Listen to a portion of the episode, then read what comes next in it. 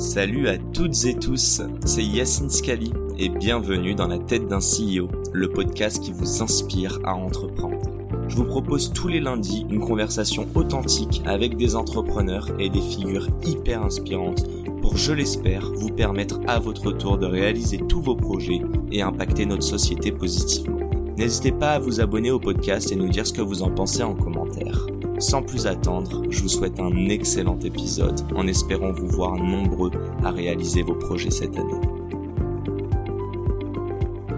Les amis, ceci est la deuxième partie de notre interview avec Karine Gyok. Je vous invite à écouter la première partie si c'est pas déjà fait. On y discute dans cette première partie, évidemment, de sa carrière de journaliste, comment elle a écrit son premier article à 13 ans, comment elle est rentrée d'une simple candidature spontanée chez M6, des différentes émissions qu'elle a animées et des fondamentaux du métier de journaliste.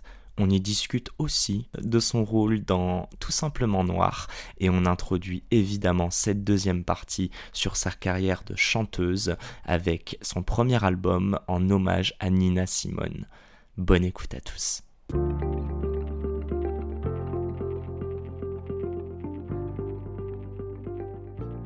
Donc voilà, la boucle est bouclée, euh, mais on ne va pas pour autant se quitter. C'est le Mhm. moment de parler de chant. Mhm, the music.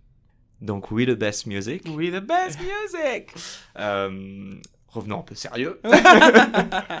Est-ce que tu pourrais nous expliquer euh, C'est drôle, tout à l'heure t'en parlais, je crois. Tu disais euh, quelque chose du genre le journalisme, donc du coup tu l'as commencé gratuitement, puis tu l'as commencé sans savoir que tu faisais du journalisme. Mm, mm.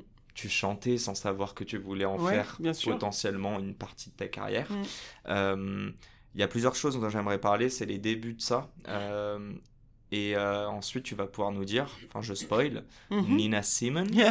Nina Euh, why? Et euh, voilà. Je te... Ah, il y a plein de questions dans cette ouais, question. ouais, ouais, il y a plein de questions. T'inquiète, je te les repose. Euh, j'ai toujours chanté. J'ai- Je chante depuis toujours. Je, je peux pas donner de date pour la musique parce que Faudrait demander à tes parents. Ouais, et je, et je pense que ma mère, euh, dans un souffle, dirait Mon Dieu, il n'y a jamais eu moyen d'écouter une radio, une télé dans cette maison avec cet enfant. Elle chantait toute la journée. Donc, souvent, ma mère cherchait le volume sur moi en se disant Mais où est-ce que je peux baisser là? Parce qu'en fait, j'ai envie d'écouter d'autres choses que toi. Euh, donc, j'ai toujours chanté, mais j'ai longtemps souffert de pudeur vocale, euh, ce qui est une forme de timidité maladive. Euh, ce qui faisait qu'en fait j'étais pas je n'arrivais pas à chanter devant des gens qui m'écoutaient c'est-à-dire que je chantais tout le temps à la maison mais je chantais pas pour ma mère par exemple ok. s'il m'avait demandé de lui chanter quelque chose, j'aurais été euh, paralysée, en fait. Tu chantais devant un miroir en te voyant toi-même? Oui, forcément, devant un miroir, avec une brosse à cheveux. euh, Enfin, voilà, comme tout le monde, euh, normal. la base, voilà. la, les- la formation de base, l'école. mais, euh, mais, alors j'ai eu à lutter contre ça, en fait. C'est ça qui est intéressant. On parlait tout à l'heure de la confiance en soi Ouais. etc.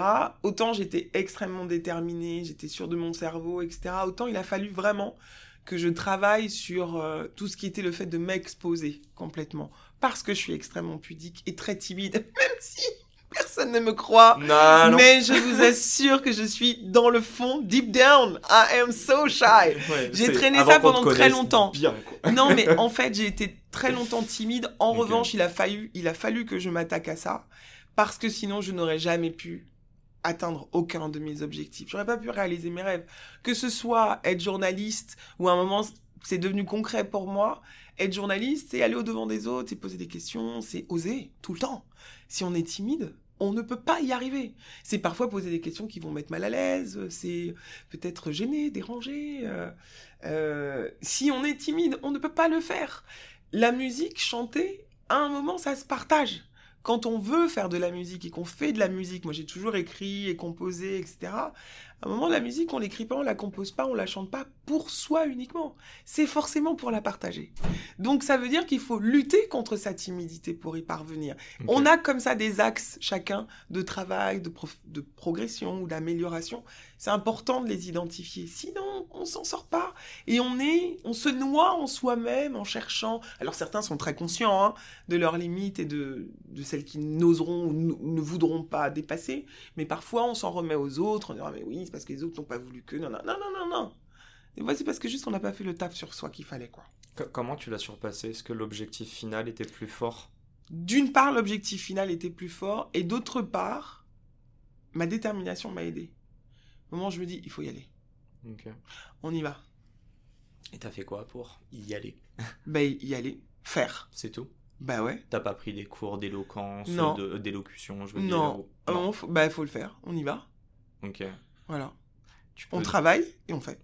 La première fois que tu t'es lancé euh, Lancer où? euh, Là, on parle du chant, donc c'est vraiment... euh, Premier concert. Moi, j'allais même te dire chanter devant euh, les premières personnes, même peut-être avant que ce soit un concert, c'est peut-être devant des personnes des proches.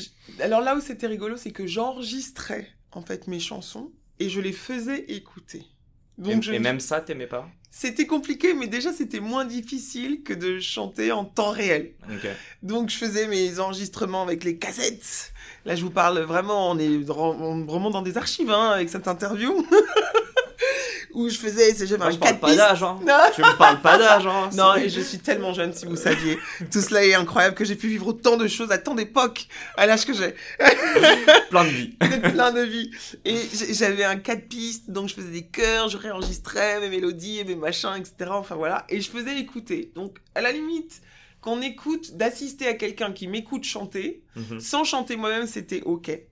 Euh, mais la première fois que j'ai vraiment chanté euh, en concert, c'était un concert avec Dominique Fillon, qui est pianiste de jazz. Et euh, j'étais pétrifiée. Déjà, j'en ai pas dormi pendant des, des jours et des nuits. Je, je suis montée sur scène au moment où il m'a appelé en me disant Bon, bah, il faut y aller, quoi. tu peux plus faire marche arrière. Ben ouais, c'est ça. C'est un moment, c'est l'heure de vérité. C'est-à-dire que où tu assumes, parce qu'en fait, c'est ça que tu veux faire. Donc, où tu assumes maintenant et tu te donnes une chance d'apprendre quelque chose et de t'améliorer, ou tu n'assumes pas et ta vie entière, tu vas fuir et tu le feras jamais. Voilà. Donc, c'était euh, le, le, le choix qui devait être fait Ouais. et que j'ai fait. Et j'y suis allée. Et à chaque fois, même quand j'ai peur, je me dis on y va. Mais la, la vérité, c'est que est-ce que tu l'as fait la première fois, t'es sorti de là, tu t'es dit c'était pas si pire, et donc la deuxième c'était très chill, ou est-ce que la Non, deuxième non, non, aussi t'étais en PLS Non, non, non, mais moi je suis toujours en PLS avec ça. Ok. Non, non. Même aujourd'hui? Bah, en fait, parce que la musique, il y a toujours l'idée de pas se louper, quoi. Ça, Et parce qu'on est nu, en fait. Sur ta voix, du coup, mais oui. Ben ouais, on est nu complètement. ce C'est de l'émotion totale. Mhm. C'est-à-dire que autant en tant que journaliste, moi je suis habillée de ma rigueur, de mon honnêteté, de mon, le fait que je sois au service des téléspectateurs et que mon souci, mon obsession, ce soit d'être rigoureuse et honnête avec eux et d'être euh, extrêmement euh, ouais euh, professionnel quoi. C'est il y a vraiment cette dimension de faut être irréprochable quand on est journaliste, c'est très important. Mais ça, ça on s'habille de ça. Mais les problèmes techniques, ça c'est l'apprentissage, c'est pas grave, c'est rien. Je baisse autant les la yeux là. musique, autant la musique, c'est- c'est- on n'est pas là. La musique, c'est un chemin vers soi. Terminé. Et ben, tu, tu parlais tout à l'heure de, euh, tu sais, le, tu nous disais les, les gens qui veulent être des stars, et en Mhm. fait, ou par exemple, euh, les gens qui ont peur et qui croient que le sujet c'est eux, Mhm. alors qu'en fait, ils traitent d'un sujet, ils sont juste un transmetteur. Mhm. Est-ce que sur le chant, euh, la frontière est pas beaucoup plus fine entre le toi-je et le, la finalité qui est ma voix et ma prestation artistique En fait, je sais T'as pas dit si que t'aimais bien la philo. hein. Ouais, je sais pas si je répondrai exactement à ta question, mais ce qui est sûr, c'est que faire de la musique, c'est explorer ses émotions. En tout cas, moi, c'est comme ça que je le vis et que je le ressens. Entrer en contact avec ses émotions, retranscrire ses propres émotions et les mettre à la disposition de ceux qui sont en face de toi, qui viennent t'écouter et qui recherchent un écho à leurs propres émotions. Les gens, ils viennent accéder à leurs émotions en venant voir un concert. C'est leurs propres émotions qu'ils cherchent. Et ils communiquent avec leurs émotions à travers les tiennes. Donc c'est se connaître, mais c'est être capable Donc de... c'est avoir cette ouverture et cette Ouais. honnêteté. l'empathie aussi. Oui, c'est cette universalité, parce qu'en fait, on a tous les mêmes émotions, sauf que certains d'entre nous ont un accès différent à leurs émotions. Un artiste, c'est quoi? Parce qu'en fait, aujourd'hui, être artiste, aïe aïe aïe, c'est un peu un compliment. Alors qu'en fait, c'est pas un compliment, c'est une nature. Un artiste, c'est quelqu'un qui traduit ses émotions sur un support artistique. Terminé. Ok. Ça veut pas dire qu'il est bon. Ça veut pas dire que c'est bien. Euh, c'est pas parce que j'ai besoin d'un support artistique pour m'exprimer que je suis bon peintre ou que je suis un bon parolier ou que je suis, euh, je sais pas, euh, bon, euh, tout ce qui relève de l'artistique ou bon acteur. C'est pas ça que ça veut dire. Ça veut dire que je n'arrive à traduire mes émotions qu'à travers que que sur un support qui soit d'ordre artistique. Après, parce que souvent il y a ce truc en disant oui, mais c'est l'artiste, tu comprends Non mais c'est des artistes. Ouais, ça veut rien dire en fait. C'est mais en face de nous dans le public, il y a plein de gens qui sont pas artistes et qui n'ont pas accès à leurs émotions facilement. Et donc voilà, ce qu'ils viennent chercher, c'est ça, c'est la liberté d'un artiste qui donc doit les conduire vers leur propre liberté. Et c'est des émotions d'un artiste qui réveillent les leurs, en fait. C'est un, un, rôle sans tu t'en rendre compte, ou peut-être c'est un rôle de psy parfois, ça. Non, c'est pas un rôle de psy, c'est un rôle de simplicité, en fait. C'est un rôle d'interface. Ça, c'est d'être totalement honnête. C'est trigger, quand même. Enfin... Non, c'est d'être totalement honnête. Moi, il y, a des concerts que que j'ai fait dans des clubs de jazz où euh, des gens étaient extrêmement émus, mais ce qui les cette émotion-là, elle, elle, reposait pas que sur moi. C'est parce que ça avait touché quelque chose en eux. Donc effectivement, le trigger, c'est ce que moi j'avais chanté, mais euh, c'était pas mon émotion pure, la mienne, qui les touchait. C'est parce que d'un coup, elles réveillaient leur propre émotion et que ça les renvoyait à des moments qui n'appartiennent qu'à eux et avec lesquels ils n'étaient pas forcément en, contact avant d'arriver. Je... Encore une fois, hein, journalisme, euh, c'est pas un job émotionnel, tu ne mets pas tes émotions en avant. Ne, pas trop. Moins, en tout cas. Peu, oui, c'est pas l'idée. Mais, mais c'est vrai que moi, je vis, je vis le JT quand même.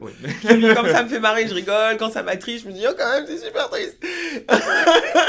quand c'est scandaleux, je dis, oh, scandaleux. Je dis pas comme ça, mais on voit quand je dis, hum, oui, hum, c'est scandaleux quand même. Mais je l'exprime pas euh, verbalement parce que c'est pas mon rôle d'orienter les gens et que, voilà, chacun doit se faire son idée. Mais c'est vrai que je mets des nuances quand même, il y a du relief parce que je suis comme ça. Et c'est qui tu es aussi. Voilà, exactement. Euh, bah, du coup, ma question euh, est plus sur qu'est-ce qui t'est passé par la tête pour te dire je vais faire du chant, même si tu as toujours voulu le faire. Mhm. je crois pouvoir dire que tu as un métier, en tout cas que tu adores, mhm. tu prends beaucoup de plaisir à le faire et, tu peux en vivre décemment. Pourquoi C'est quoi l'idée de, de relever ce nouveau challenge? Parce qu'en fait, la musique m'a toujours accompagnée. Euh, elle est même vitale. Vraiment au sens vital du terme. Mhm. Euh, et que pendant le Covid, j'ai eu comme toute la planète à faire le point. Alors moi, j'étais pas confinée puisque je bossais justement euh, sur le JT. Euh, c'était incroyable d'ailleurs de vivre, de vivre la même chose que enfin qu'on vive tous la même chose en même temps c'était fou. Parce que dans un JT on parle toujours euh, de ce que les autres vivent mais pas de ce qu'on vit forcément. Mais là de tous vivre la même chose en même temps et d'être mobilisés c'était vraiment un honneur et c'était vraiment très très particulier.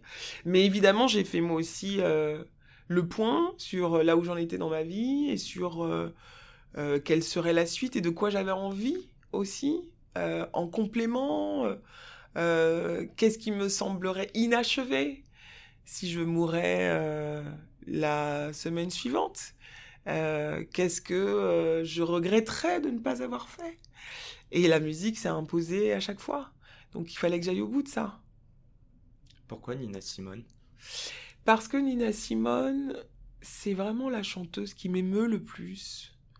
Il y en a d'autres qui m'impressionnent vocalement, techniquement. Il y a des, gens comme Sarah Vaughan que je vénère. Elle est incroyable. Elle a des voix texturées à des hauteurs invraisemblables. Je me dis, mais comment elle fait? Techniquement, elle est ouf. je me dis pas comme ça quand je parle avec Sarah Vaughan. Je, suis un petit peu respectueuse, mais. Sarah, fait à son âme. Mais euh, Nina Simone m'émeut énormément. Il y a plein de choses qui, dans son parcours, euh, font écho. Elle est extrêmement moderne, elle est, euh, elle est sans, sans compromis.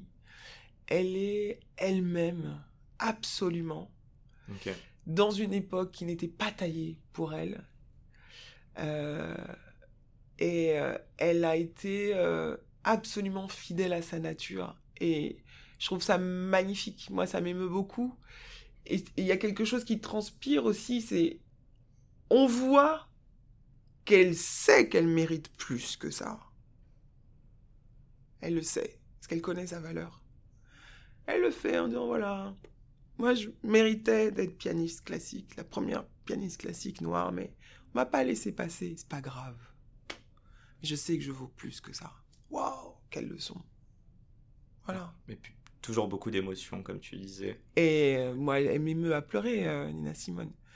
C'est, euh, il y a, enfin, il y a des moments où je, je, je quitte mon environnement immédiat quand je l'écoute parce que je pars dans mes propres émotions et sur mon propre chemin, justement, grâce à elle.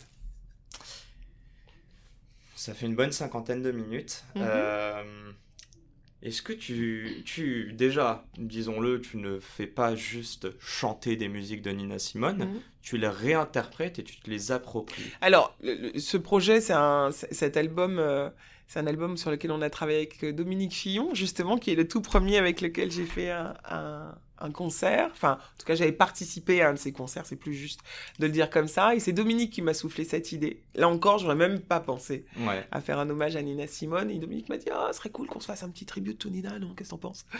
Et, euh, et ce projet est juste magnifique. Voilà. Et donc, on l'a fait ensemble. Et c'est vraiment très, très. C'est très beau. C'est bien sûr des chansons de Nina revisitées, puisque Nina Simone a des albums qui sont parfaits. Donc, si c'est refaire Nina Simone euh, de la même manière que Nina Simone, ça n'a absolument aucun intérêt. Écouter les albums de Nina Simone.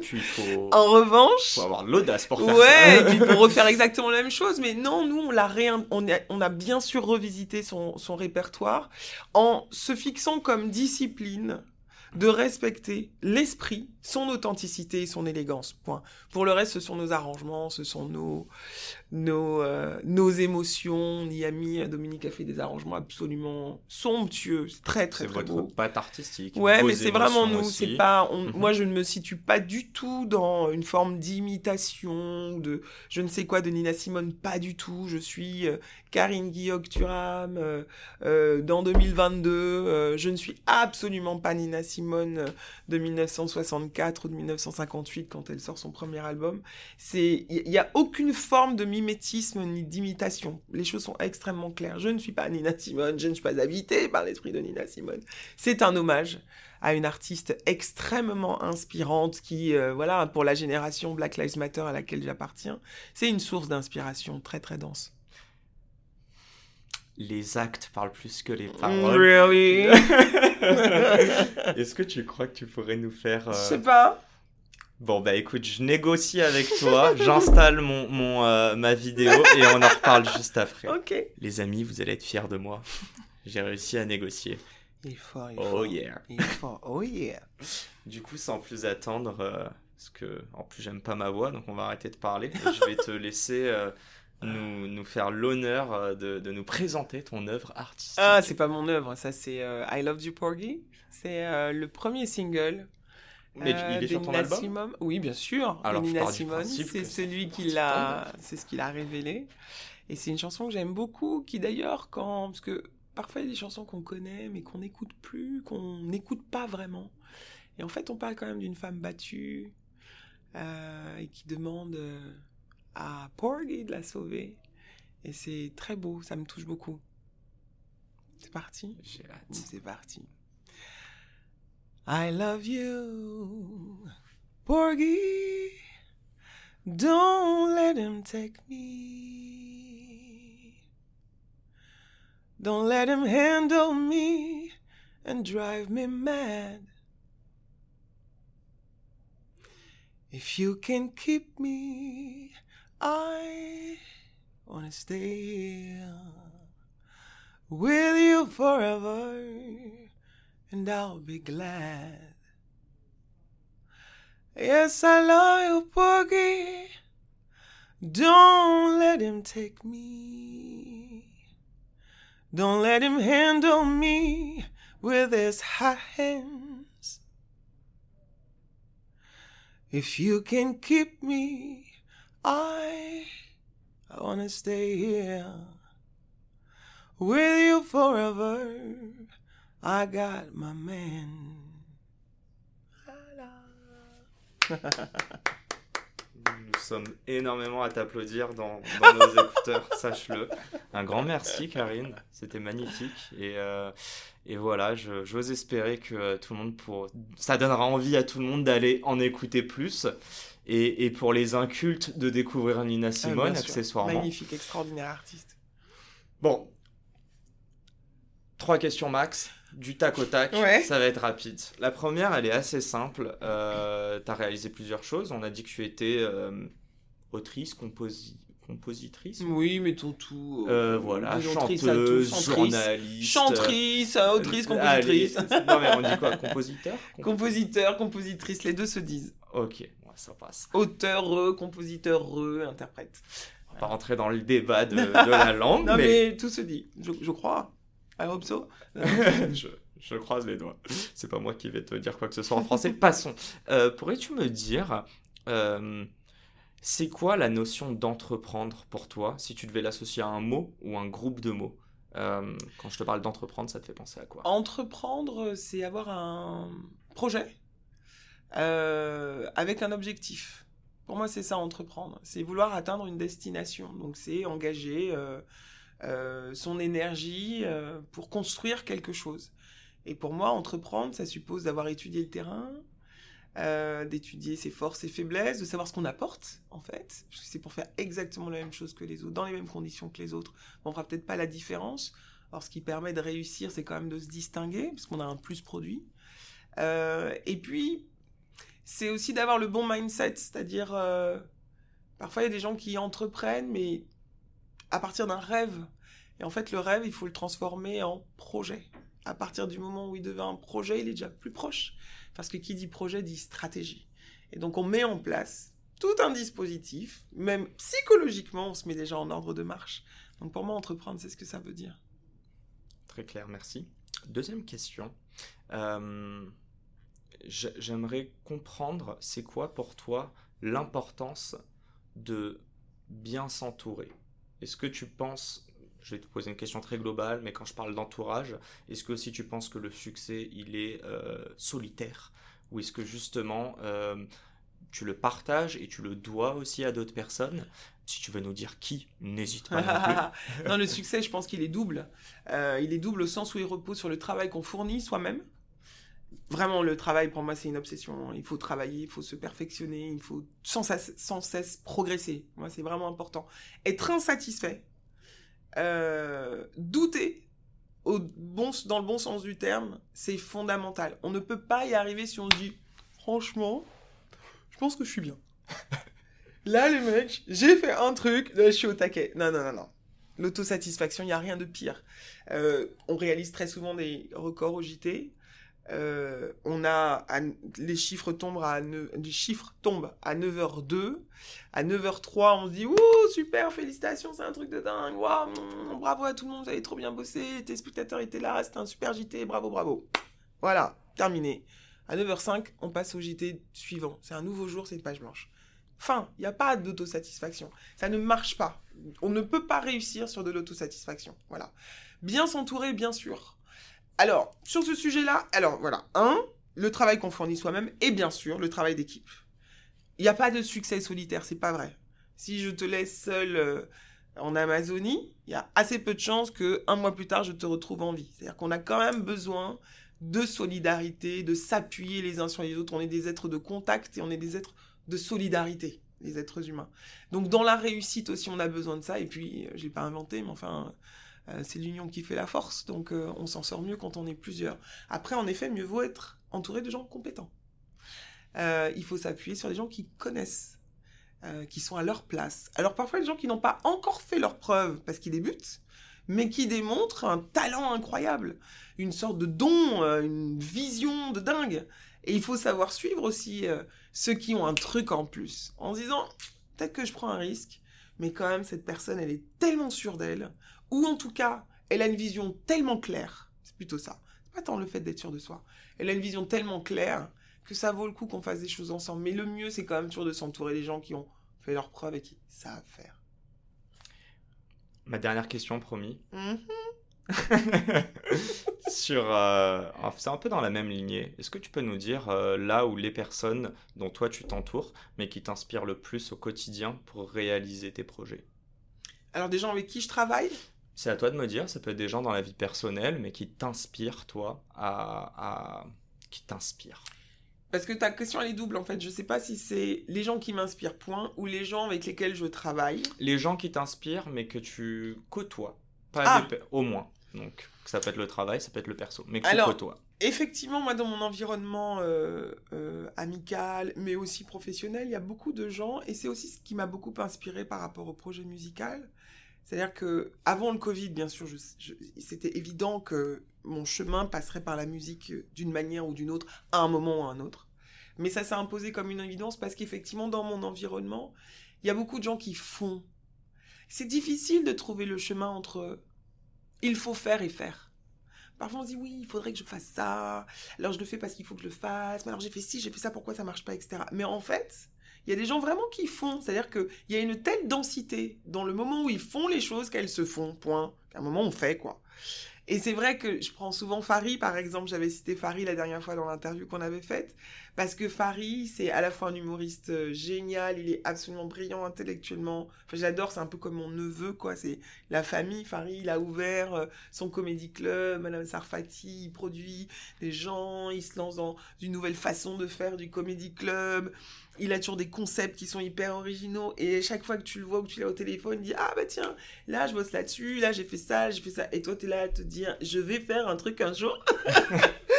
Donc c'est très inspirant d'être entouré de gens qui font les choses. Euh, que ce soit euh, Farid, euh, que ce soit d'autres amis qui écrivent des bouquins, qui font des films, etc. J'ai plein de gens qui font, qui vont au bout de leur vision. Il faut être entouré de gens qui vont au bout de leur vision, parce que ce sont ces gens-là qui deviennent une inspiration. Parfois, il y a des gens qui comprennent pas bien ce qu'il faut retenir de la réussite des autres. Pas retenir euh, l'envie, pourquoi ils y arrivent et moi j'y arrive pas, mais machin, ils arrivent. Ah, oulala, là là, c'est pas ça. Le sujet c'est ah, ils y arrivent. Ok, donc ils trouvent les ressources. Donc il y a des ressources. Je trouverai les miennes. C'est ça la bonne démarche les amis, faites-vous violence et en même temps entourez-vous bien parce que je crois bah qu'on a compris euh, l'importance euh, de, bien s'entourer, de, de pouvoir s'inspirer et, inspirer les autres. Être honnête avec soi. Vraiment. S'affronter, se checker toujours. Si ça marche pas, pourquoi? Quelle est ma part de responsabilité? Quelle est ma part de responsabilité? Même si elle est infime. Bien sûr que des fois, il y a des gens qui vont mettre des bâtons dans les roues. Bien sûr qu'il y a des gens malveillants. Bien sûr qu'il y a des circonstances qui font que ça devait se faire et puis badaboum, il s'est passé plein de trucs. Bam, ça se fait plus. Ok, le hasard, le sort, le destin, tout ce qu'on veut, d'accord. Mais parfois, on a 0,0001% de responsabilité. Il faut s'accrocher à ça et faire grandir cette responsabilité au maximum pour qu'on prenne le contrôle des choses. Voilà. Et moi, mon père m'a dit une phrase et je finirai là-dessus, très cher Yacine. Donc, j'ai eu la chance, mes parents, quand je suis partie faire des études, mes parents se sont sacrifiés, ils se sont saignés pour me permettre de faire des études. Et mes parents m'ont dit, c'était la phrase de mon père, il m'a dit, maximum de moyens, obligation de résultats. Quand on se donne les moyens, il faut se donner les moyens de réussir.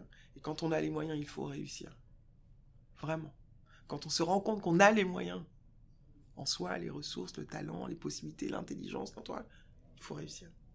Et donc, il faut travailler pour ça. Ah oui. bon, ton, papa a l'air d'être un sage homme. On salue. Ah, mon père, il m'a rien passé. Mais bon, je pense que... J'ai été élevé à la dure. Alors, quand je dis ça, j'ai jamais reçu de coups, mes parents m'ont jamais tapé, tout ça. Mais un niveau d'exigence, aïe, aïe, aïe. Et, sans eux, euh, en tout cas, moi je parle aussi pour moi, mais on réaliserait peut-être pas aussi nos, nos, rêves et nos passions. C'est sûr. On, on, les salue. Euh. Que ce soit ma mère ou mon père, ils m'ont, voilà, ils ont vraiment fait de moi la personne que je suis aujourd'hui. Et ils sont une très très belle source d'inspiration. Mon mari est une très belle source d'inspiration. J'ai plein d'amis qui sont de très belles sources d'inspiration. Voilà. Bah, je, très, très je te le dis parce que euh, je sais que tu es très humble, mais, euh, mais tu es une forte source d'inspiration, premièrement pour moi, mais euh, surtout pour mon audience. donc j'espère à tous que vous avez kiffé autant que moi, parce que moi j'ai pris beaucoup de plaisir. Moi aussi j'ai pris beaucoup de plaisir. Merci Karine. And another one Avec le scratch. bon, à la semaine pro pour un nouvel épisode. encore une fois, merci Karine pour ton temps. Avec plaisir. Plus. Et c'est la fin de cet épisode. Les amis, j'espère qu'il vous a plu. J'espère qu'il vous aura inspiré. Si cet épisode vous a plu, n'hésitez pas à nous soutenir en nous mettant 5 étoiles sur les plateformes, en vous abonnant évidemment et en nous laissant des commentaires. C'est très important et ça fait toujours plaisir. Hâte de vous retrouver la semaine prochaine. Ciao